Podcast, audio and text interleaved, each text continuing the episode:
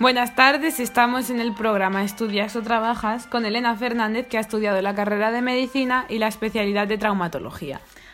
Buenas tardes, Sara. Muchas gracias por invitarme a este programa y a realizar esta entrevista.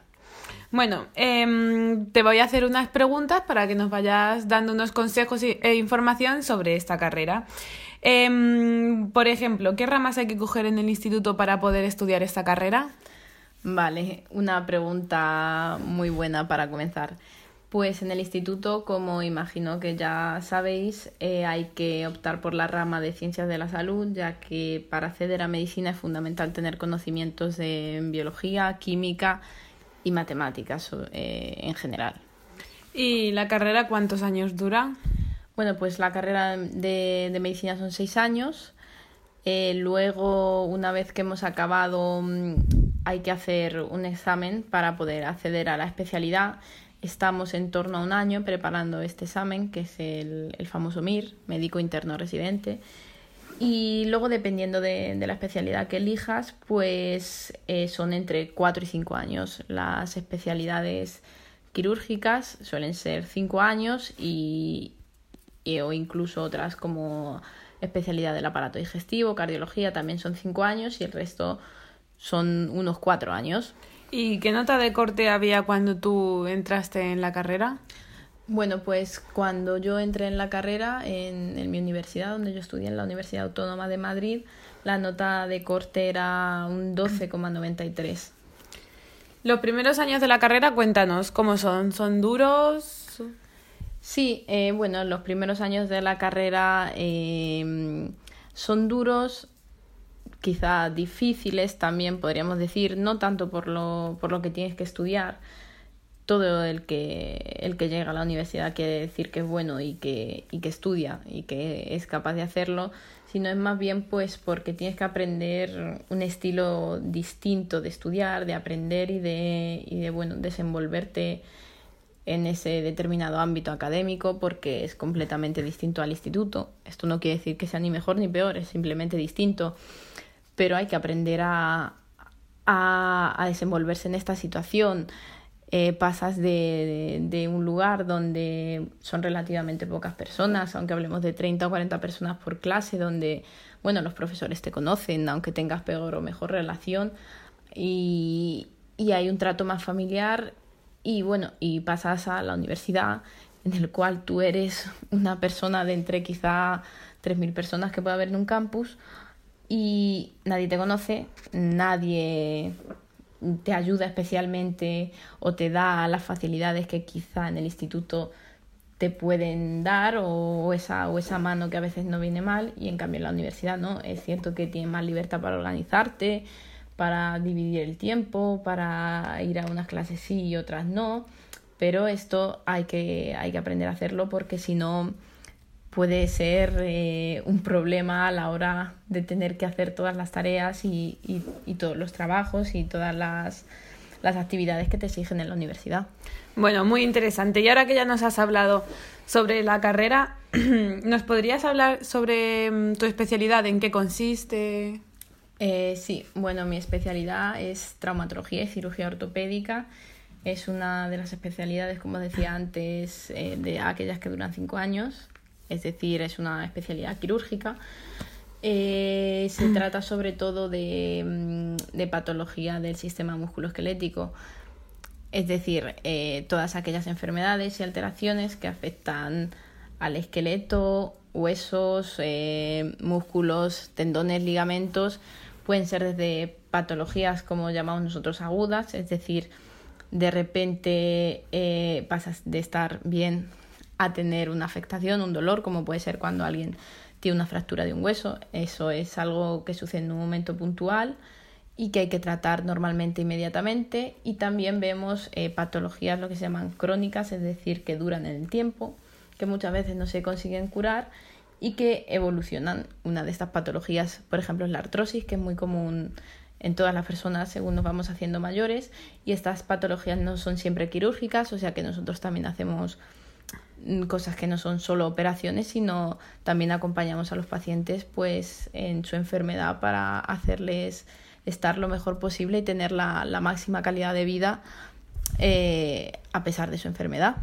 Bueno, y mm, ya que nos has contado en qué consiste, ¿nos podrías decir cuáles son las prácticas más interesantes que hacéis para aprender y todo eso? Sí, eh, bueno, pues mm, desde que se inicia la carrera, nosotros siempre tenemos prácticas, la formación del médico eh, necesariamente pasa por una gran cantidad de prácticas. Los primeros años se hacen sobre todo sobre cadáveres, que son personas que cuando mueren eh, antes decidieron donar su cuerpo a la ciencia y ahí se estudia sobre todo anatomía y, y, bueno, también ayuda para el estudio de la fisiología del cuerpo humano y según van pasando los años de la carrera, pues los primeros años se va a un centro de salud y luego se, en el hospital se va rotando, como nosotros decimos, por, por los distintos servicios del hospital, es decir, se rota en cardiología, en, en quirófano, en neumología,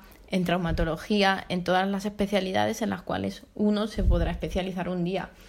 Eh, a mí personalmente las que más me gustaron fueron las, las rotaciones y las especialidades quirúrgicas porque, bueno, era lo que me quería dedicar y para mí era lo, más interesante. Pero también hay prácticas de laboratorio, eh, hay prácticas de microscopio, hay prácticas de incluso de búsqueda de bibliografía para hacer trabajos, de psicología, porque también tengo una de nuestras asignaturas de psicología, eh, de ética, en la cual discutíamos pues, sobre los aspectos éticos del, del, trato con los pacientes, de las decisiones en, en momentos difíciles y de cómo comunicarnos con, con las personas que tienen alguna enfermedad delicada o en general con cualquier paciente que acude a nosotros. Bueno, yo creo que ya nos ha quedado claro cómo es la carrera y la especialidad. Y mm, otra pregunta que te quería hacer es que si es muy difícil incorporarse al mundo laboral cuando hayas terminado la carrera, o sea, después del MIR. Eh, bueno, eh, afortunadamente medicina es una de esas carreras en las cuales gozamos de poca tasa de paro. Eh, normalmente nosotros, nuestro destino al acabar la carrera es hacer el MIR, entonces si apruebas el MIR, ese examen, encuentras trabajo pues antes de, del año de haberte graduado. Muy bien. ¿Y te plantearías trabajar en el extranjero? Sí, lo, lo he pensado alguna vez. Ahora hay mucha fuga de cerebros, ¿no? Que se llama. Porque, bueno, las condiciones quizá en otros países son mejores las condiciones o, o el salario. Pero bueno, he de decir que nosotros tenemos el mejor sistema sanitario del mundo, con lo cual Mm, trabajar en España y tener la oportunidad de, estudiar medicina en España y especializarse en España, pues es algo que, mm, que te da un plus en tu formación y la cual en otros países no tienen porque nosotros somos el referente de mundial de sistema sanitario. Entonces creo que hay que estar orgullosos también de esto y de valorar lo que tenemos. Perfecto. Y bueno, ya para acabar, Em, la última pregunta, ¿qué consejos darías a la gente que quiere estudiar esta carrera? Vale, bueno, pues eh, sobre todo el consejo es que, que estudien medicina porque les guste. Me parece una cosa muy obvia, pero bueno, actualmente mucha gente se mueve a la hora de elegir la carrera por eso que decíamos antes de las salidas de trabajo, de las de las oportunidades laborales, pero medicina, bueno, como muchas otras carreras, es una carrera dura, no es fácil, ninguna carrera te la regalan, pero es también es una carrera de fondo, son más años, son seis años, entonces tienes que, mm, que realmente amar lo que haces y, y que no te importe sacrificar muchas cosas ni muchos años para poder llegar hasta ello eh, también hay que tener vocación, pero bueno, eso también es algo que, que en parte se, se gana con los años. La vocación es algo difícil de establecer cuando uno no ha visto ni, ni ha vivido en primera persona un trabajo. Puedes tener más, eh, te puede atraer más un determinado trabajo por ayudar a la gente o, o como es en este caso. Pero bueno, También puede ser que, te atraiga el investigar, el, ser una persona de ciencia, el contribuir al, conocimiento científico, al avance del conocimiento, ¿no?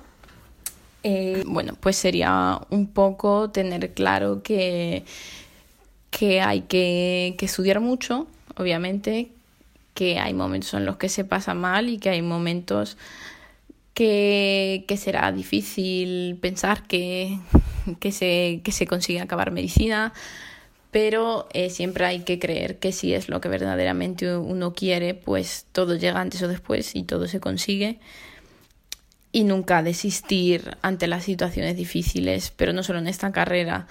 Eso para todas las personas que, que me estén oyendo, que me vayan a escuchar, el consejo que, que, le doy a cualquier persona que vaya a empezar la universidad es que, que todos sois buenos, si habéis llegado hasta ahí.